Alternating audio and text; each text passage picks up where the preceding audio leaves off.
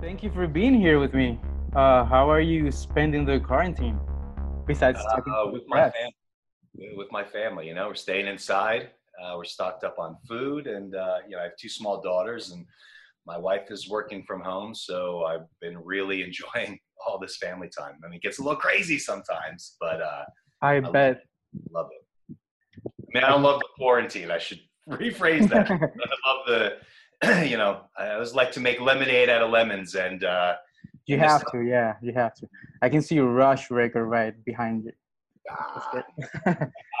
I, I I know you're I know you're a metalhead. Uh, we're gonna get into that uh, later in the interview. Nice. Cool. Uh, what have you been watching though? Any any recommendations for our viewers besides obviously Badland, the movie we're here to talk about? uh, yeah, well, just finished uh, Ozark season three with my wife. We love that show. Ozark is fantastic. It's my favorite show. I'm so, still in season two of Ozark, but it's so oh, good. Oh, wait for it. Season three gets pretty intense. I, I've heard it gets pretty good. Yeah, and um, you know, revisiting right now, Bates Motel. I haven't seen it. You know, I, we kind of left off. I think we're we're on season four now.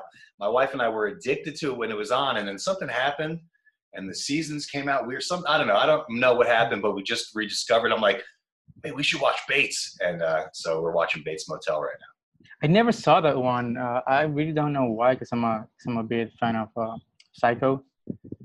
I, yeah. I think I just I, I, never I never found the time to to see. There's so much content to watch, so many so many series, so many movies. So much content. It's unbelievable. Yeah. Okay, so um, you know, I've always admired actors uh, because, uh, of course, being an actor is a a tough job, and I've always admired producers because they they make it happen. You know, but I really really admire actors who who produce their own opportunities uh, because they just they don't just uh, stand waiting for opportunities to knock on their doors and they create opportunities for themselves uh, was papa octopus productions born out of the lack of, of new opportunities uh, yeah 100% it was it was really born out of uh, you know take take the bull by the horns you know do, forge your own destiny uh, the hollywood the hollywood machine it's a it's a business. It's a tough business to break into. You could be mm-hmm. Uh, the best actor in the world. You know, it's much like the movie business. You could be the best guitarist in the world, the best singer, the best actor in the world, and it doesn't mean you're going to get your break. It's up to somebody else to say, "That's the person that I want. That's what I want to listen to. That's what that's what I want to watch." And there's there's so many people. You know, I've said it before. It seems to be my new mantra, but there's so many people between you and yes, and uh, you know who who gets to choose? It's you know so it's and and you know it doesn't and i don't take it personally. Uh, there's a there's a hundred other guys like me that are that are going out for the same roles as me. Yeah. so you know that right there makes it a one in 100 chance uh, you know on top of a million other reasons and a million other factors. And you know it's it's a, it's a tough business. And i'm not the kind of person who just kind of sits on the sidelines and and hopes that everything's going to work out. Uh, you know, I've worked too hard uh, in the craft of acting for way too long. Mm-hmm. Uh, you know, and and so I just decided, you know, with a couple like-minded friends and uh, you know, people, hardworking people, uh, let's just make our own stuff that we want to watch. You know, the the yeah. direct photography, what you want to shoot, and the composer, what you want to score, and what I want to be in, and what do you want to write, and what do you want to direct, and let's do this together. And and that's how it started and uh, yeah, and it's taking off. It's great. It's great. And it's a blessing.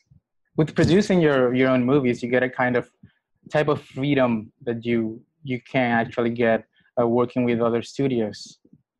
It's true, uh, but it's also you know the you're you're a little controlled by money right? or the lack of money so it, it, it, it's a give and take do i want to trade my freedom for some extra cash uh, not cash in my pocket but cash to actually make the films?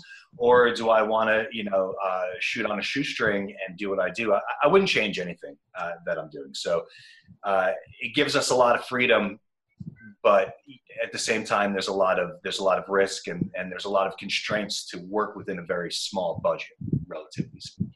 So yeah. it's a give and take but i love it. So uh, let's talk about badland which is the reason we're we're here today there's a lot of horse riding in this movie. There is. And it's not just horse riding, but you gotta look good riding the horse, right? It's it's a tough, it's a difficult because because I, I I would imagine that riding a horse by itself is really difficult, but looking good and maybe even holding like a rifle would be even more difficult. It, it, it's a challenge, but I, you know I got to say, uh, I love it. I, I, love riding horses. I was never really formally trained. Uh, I used to ride with my good friend Liz Elizabeth Barrett when we were kids. She had horses, and and uh, you know we used to goof around on them when I was a younger teenager, uh, but never really formally trained. Just love the the animal. I love horses. I love animals, uh, and to be on a horse. And you know, I'm a I'm a cowboy at heart. I'm a I, you know I fantasize that I'm a cowboy.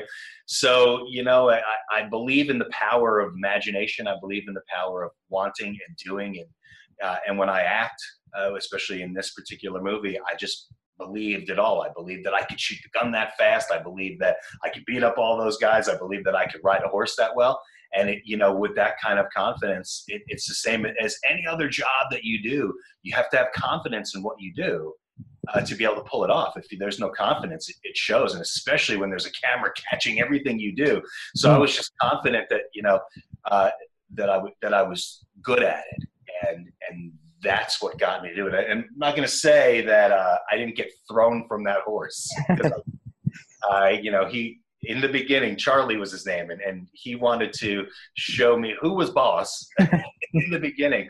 So uh, he threw me a couple times. Uh, that was pretty crazy. You know, we don't not in an indie film. You don't have a lot of time to rehearse or practice or anything. So we the, the horse came in. I think it was day one of filming. I got on him. We strapped him with the canteen and and a, a rubber gun. You know, strapped to him and and a bunch of stuff and I got on and we were like, oh, let's get this far away shot of you riding through, you know, the vista okay. So I get on and we go, and he just takes off. And he did everything he could. He, he started bucking and through, you know, and finally he just, I, I went flying off the horse. I think that was like the second take of the entire wow. Movie. He established. That sounds very scary. Yeah, yeah. I probably a lot scarier for everyone else because it's like here's the here's the producer and the lead of the movie, you know, and everyone was like, I mean, literally they were shooting with a with a you know like a, a zoom lens real, probably like 300 yards away to get this big shot. And uh, and I go flying off the horse and disappear in the tall grass, and everyone. And they're like, like, "We're about we're about to lose our lead on the second day of shooting." Yeah. yeah. So, uh, but it, but everything was fine. And then Charlie and I had a talk. We came to an understanding, and we were good for the rest of the movie. Good. So. You probably get this question a lot, but I, I have to know about the experience of working with Bruce Dern because he's such a legend and and how did it happen uh, you know we we sent him the script uh, and he liked it so we got him which was great uh, you know very much in his wheelhouse. Uh, i spoke with his manager alan summers great guy who actually i'm working with now as an actor as a result of this movie and bruce dern. So it just worked out. Uh, you know we we had a casting director we had meetings talks you know we just we really lucked out we got bruce dern. So it was fantastic. And also Wes and, and Mira, you have such a great cast in this. I mean, well, so we got we got Bruce, and having Bruce, uh, you know, started to lock in everybody else, and you get Bruce Dern attached to your project. And this is our third western, our fifth film, and uh, so we had Bruce, and then we put an offer out to Mira Sorvino. Bruce Dern is attached. Wow, Bruce Dern is attached. I've always wanted to work with Bruce Dern. Wait, this is a western. I've never done a western she read the script. She loved the script. She, her agent called me. We had lunch.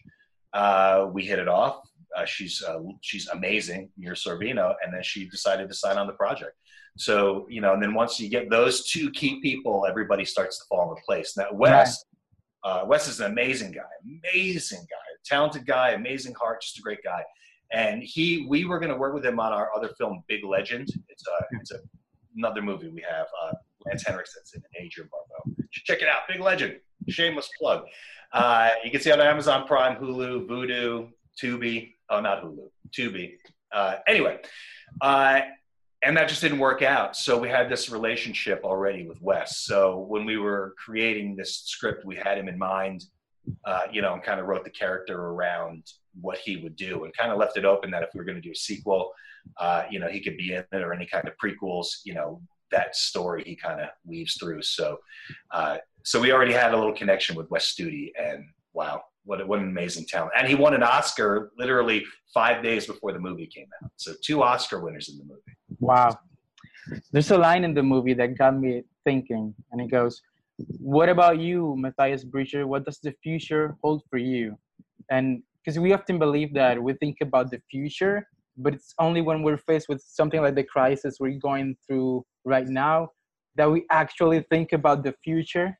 What do you see for the future of cinema and, and most importantly of your career? Uh, I'll start with cinema. I think it's it's a it's a very valid question these days. I think uh, if we're talking cinema in the true sense, movie theaters, uh, you know, which is how I fell in love with cinema uh, going to the movies, you know, back in the day when I think even before you could watch it on VCR, on VHS tape. Uh, but I think that, you know, they're going to take a big hit right now, cinema in general. But I think it's it it was better. I don't know. I'm going to get fried for saying this, but I think better that that this happened and it's happening to everybody right now. That and it's giving the you know the the theaters you know, first and foremost. It's giving the theaters a minute to figure out how they're going to cope with this new digital streaming age anyway. It's been shifting. They've been trying to keep a hold of it. Everything's shifting to like these big blockbuster movies and all that. And the smaller films aren't getting their their day in the theater and, and, and everything is shifting. Box office is going down. And uh, and I think that this particular uh, unfortunate situation, the coronavirus, the pandemic, really forced them to sit down and say, okay, how are we going to get through this? And then how is this going to affect us moving forward? And it just, it like, it lit a fire in, in, uh, under their butt, you know, to say, how can we, you know, roll with the, you know, not only with the pandemic, but afterwards where people really are staying home and watching movies you know so now uh, you have two small girls a two year old and an almost four year old and we just rented trolls world tour you know $20 to rent a movie like 20 bucks to rent a movie but that's a movie we would have spent you know 40 50 dollars taking the family to go to the movies. Right. so we popped some microwave popcorn we sat on the couch we watched trolls world tour and it was cool. Uh, nothing beats the cinema experience but you know what do you do? So i i, I think $20 is a fair price to see it is. You know to, rent a movie. And you know even though it's a lot so you know they're they're doing things to stay ahead of the game. And I, and I think that ultimately this situation is going to save them because it really it was like act now figure it out it's going to push them yeah i it's going to push them uh, so, that theatrical window is bound to get shorter and, and shorter with time uh, how has working with netflix given you insight on how this is not necessarily a bad thing for movies uh, yeah, I mean the Netflix thing. I, I, can't. I mean, it's our first, our fifth film, our first time getting on Netflix, and I mean, you know, and the way it works to Netflix, you know, as the inside information from the producer side of me, you don't get paid every time somebody watches a Netflix show, right? It's just, it's a subscription based, so they, you know, so they license your film for a, a certain amount of time you know three months six months whatever whatever it is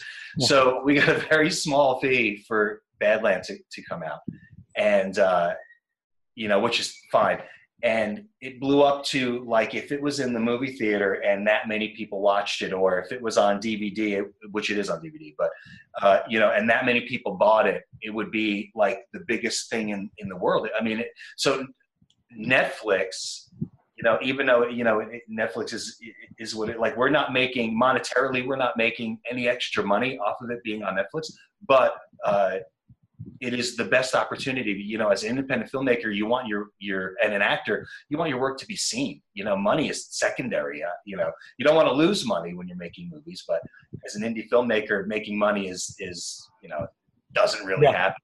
I know. You do it because you love it. You do it because you want your work you want your vision told, you want it, you, your story told, you want it out there.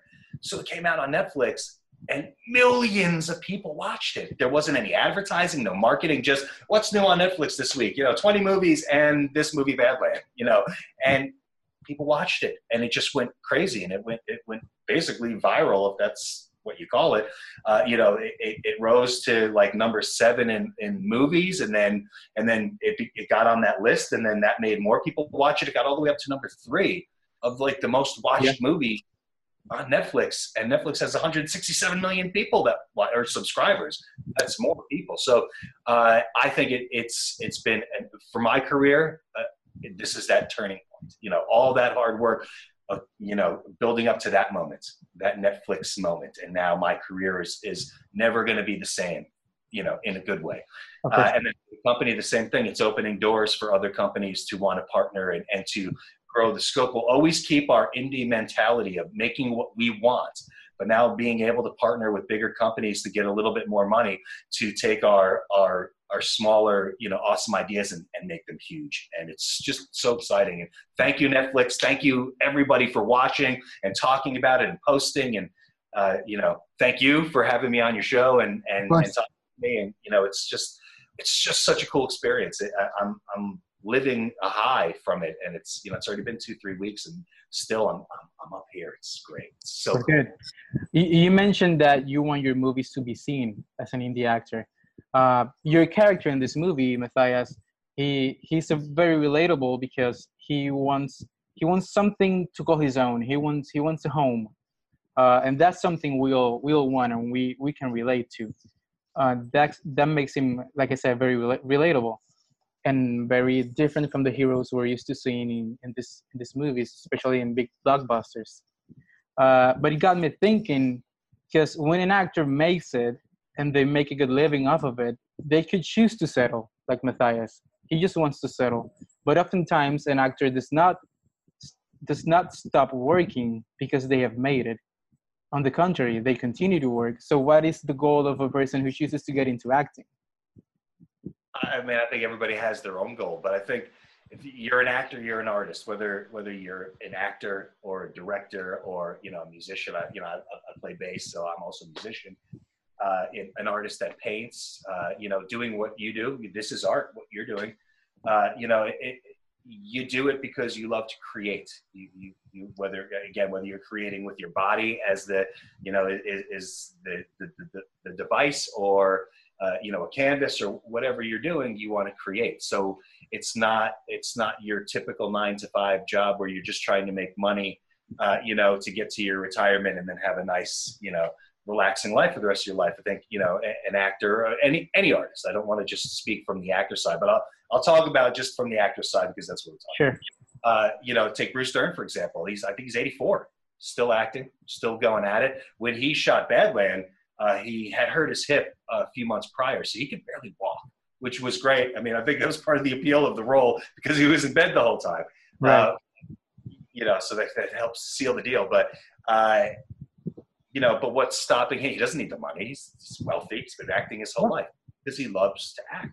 Of course. When does an artist, you know, put away their paintbrush? When does a musician hang up his guitar? When he can't play, his fingers he won't. Can't play you know you just continue to do it. And if you're a successful actor you know you're money is money is the is is not the goal for for an actor. I mean for some i'm sure. Money money is a goal for everybody on some level. But it's not the driving force because if that was what the driving force was you wouldn't do it. Because i mean i've been at it for 20 plus years and i'm just starting to see a level of success where i, I don't I, I probably won't have to do other things besides acting and making movies uh, but we're not even there yet 100%.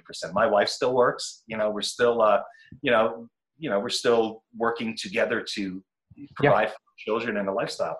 So, so that's not the driving force. The driving force is to create.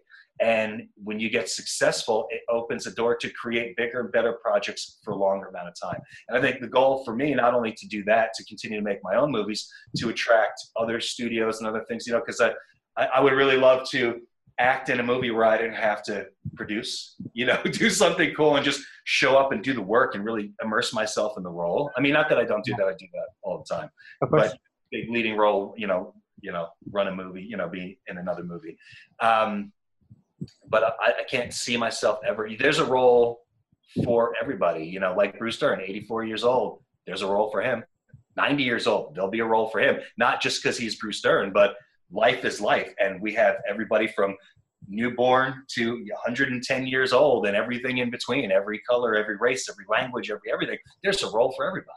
So uh, when do you when do you pull the plug? You know, when you hang Yeah. your hat? So, So uh, there's a scene in I don't want to get into spoilers, but there's a scene in the movie that I really liked, in which you're, let's say you're, you may be getting buried alive, but then something happens to the other two guys, and I thought it was just fantastic. Uh, can you share some of the logistics of, of making that scene happen? yeah, How uh, a long lot did of it take to to shoot it? it, it's a it's a, a, a big portion of the day. And you know, we shot that. We had two big scenes to shoot that day. I believe we shot what happens after that scene. Not spoiler alert, but where I go after that scene was shot first. Yeah. And then we shot this uh, after in that day.